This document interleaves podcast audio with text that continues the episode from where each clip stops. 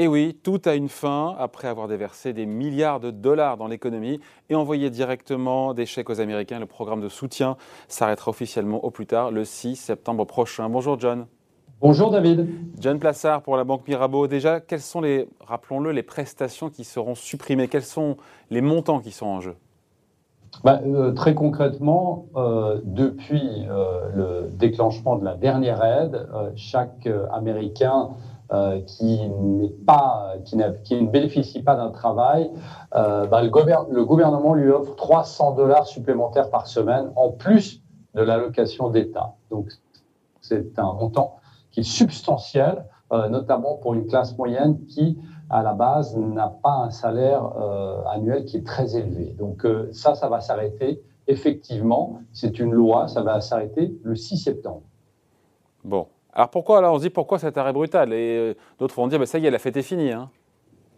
Tout à fait. Alors pourquoi? Parce que euh, en fait c'était c'est une loi qui a été votée entre euh, les républicains et les démocrates qui a mis une date butoir au 6 septembre et on comprend bien dans le dernier discours de Joe Biden de début juin lorsqu'il dit que ça ne durera pas plus de 90 jours, c'est-à-dire donc le 6 septembre. Euh, que le gouvernement ne veut plus euh, donner de, d'aide supplémentaire pour une raison qui est assez simple. Déjà, ça coûte de l'argent évidemment à l'État.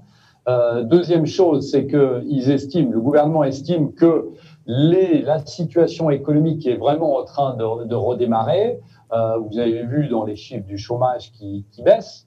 Euh, et de plus en plus, on a des entreprises qui demandent euh, d'avoir plus d'employés, qu'ils soient qualifiés ou pas qualifiés. Et la dernière chose qui est aussi très importante de noter, c'est surtout les républicains qui le mettent en avant, c'est que ces chèques supplémentaires qui ont été donnés aux Américains, et on a déjà parlé, David, eh bien, ont poussé certains Américains à rester chez eux. Mais c'est vrai, ça, au-delà du débat politique, euh, John, c'est vrai que certains travailleurs ont retardé leur retour sur le marché de l'emploi dans la vie active parce qu'ils avaient ces chèques? Oui, oui, clairement, clairement, parce que euh, avec euh, les prestations, avec ces 300 dollars par semaine plus supplémentaires, avec des prestations sociales très spécifiques, eh bien, on a vu que plusieurs millions d'Américains gagnaient plus en restant à la maison qu'en allant sur le marché du travail. Et la chose assez intéressante ou dramatique, c'est qu'on a vu dans les derniers chiffres de l'emploi, euh, euh donc dans ceux de, mai, que en fait, euh, on avait, contrairement à ce qu'on pouvait penser, ben, on avait moins de personnes qui étaient sur le marché du travail parce qu'elles restaient chez elles concrètement. Certains États américains, dans l'attente encore une fois du 6 septembre et de la décision du gouvernement fédéral, certains États ont déjà commencé à arrêter leurs aides. Quels sont ces États crois qu'ils sont majoritairement républicains, c'est ça hein tout à fait, exactement. Il y a 26 États qui ont donné des dates euh, butoirs qui sont avant euh, le 6 septembre.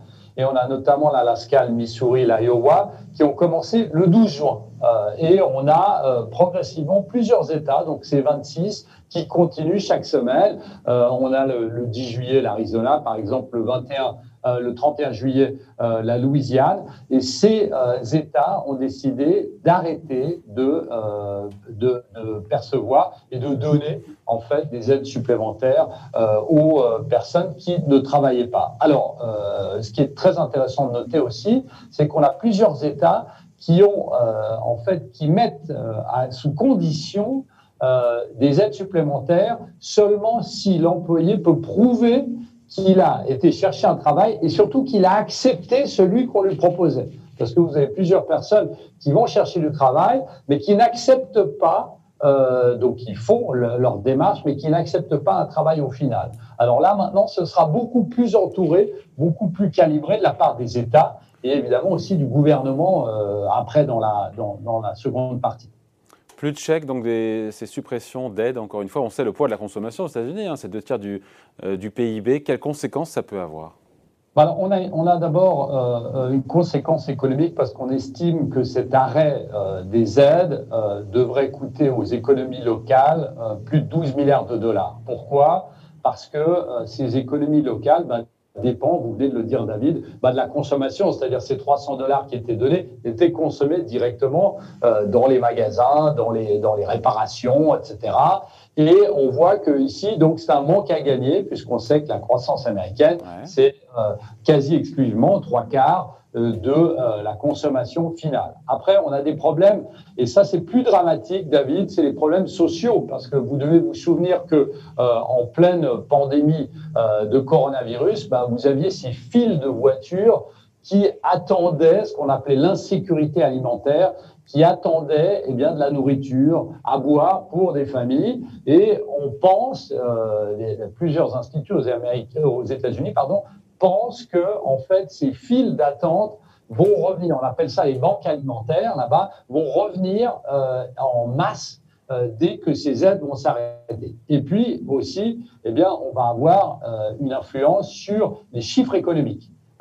Et les statistiques économiques, puisque comme on le disait avant, eh bien, les chiffres de l'emploi ont été d'une certaine manière tronqués, faussés euh, par ces personnes qui ne voulaient pas aller sur le travail. Donc on aura de plus en plus de personnes qui vont être dans la recherche active. On va avoir des, des, des entreprises qui se plaignaient de ne pas avoir euh, des employés qualifiés ou non, eh bien, qui vont pouvoir engager de nouveau. Et puis, euh, ce qu'on peut voir, et ça c'est ça c'est très intéressant euh, euh, à remarquer, puisque c'est dans le débat, c'est dans le fameux débat de cette inflation, eh bien potentiellement certaines entreprises avaient dû augmenter leur salaire pour pouvoir engager des gens. Eh bien, l'inflation, cette inflation salariale aux États-Unis qu'on a constatée, eh bien potentiellement, avec l'arrivée de ces nouvelles personnes, bah, cette inflation salariale bah, va baisser. Donc, en fait, on pourrait. Et quand on met tout ça mis bout à bout, l'impact, parce qu'on attend quand même quasiment 7% de croissance aux États-Unis. Il y a deux questions. Il y a la question sur effectivement est-ce que ça peut, tout ça peut faire dérailler ou euh, amoindrir en tout cas la reprise américaine? Et puis ça pose la question de savoir si les Américains sont potentiellement condamnés à vivre sous assistance, même si on, on sort peut-être d'une parenthèse, puisqu'il y aura un retour sur le marché du travail et puis la machine repartira.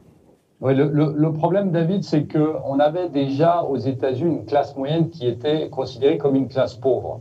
Euh, le problème depuis le début du Covid, c'est que cette classe moyenne est devenue encore plus pauvre. Donc, le, le, je dirais le gros problème qu'on a ici euh, avec le, fait qu'on force les gens d'une certaine manière à retravailler, c'est que on va avoir des problèmes sociaux beaucoup plus élevés et qu'on va constater que cette classe moyenne sont euh, vraiment le, le, le, le, clou dans, dans, dans cette économie américaine et on va très certainement voir, c'est très malheureux à dire, on va très certainement voir de plus en plus de personnes qui vont sortir des statistiques du travail et la pauvreté euh, va augmenter euh, largement aux États-Unis. il faut savoir aujourd'hui, puisque même si c'est le pays le plus, plus riche et la première économie euh, du monde, eh bien, on a euh, les, les, ce qu'on appelle les working poor, eh bien, qui deviennent encore plus pauvres. Euh, et ça, ça va être la conséquence immédiate euh, de ce qui est en train de se passer, de ce manque d'aide, euh, entre guillemets, de l'État et en fait de ce manque d'assistance euh, qui a eu lieu. Et effectivement, si vous débranchez la prise à un moment ou à un autre, comme la, la, Réserve fédérale avec ce qu'elle injecte dans le marché pour l'économie, ben, si vous débranchez cette prise, eh bien, on va avoir ben, un, un, drame social qui va être de plus en plus voyant aux États-Unis. Peut-être qu'il faudra rebrancher les aides derrière on, on, le gouvernement certainement va, va, faire ce constat dramatique euh, et on va voir à un moment ou à un autre qu'effectivement il faudra revoter. Et ce qu'on disait avant, c'est que euh, eh bien, vous savez, les, les républicains, euh, eux, pensent qu'il fallait surtout pas donner autant d'aide aux Américains parce qu'ils n'iraient pas travailler. Alors, euh, d'une certaine manière, ils ont eu raison sur une partie de ce qu'ils pensaient, mais le problème, c'est que si vous votez de, de nouvelles lois d'aide pour les Américains, eh bien, le problème, c'est qu'il faudrait que les, républicains votent aussi. Et, c'est ça un peu le souci. Et on peut se retrouver dans une situation avec une situation sociale assez catastrophique, mais un gouvernement divisé qui n'arrive pas à voter.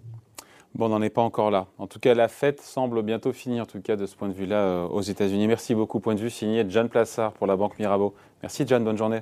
Merci, David.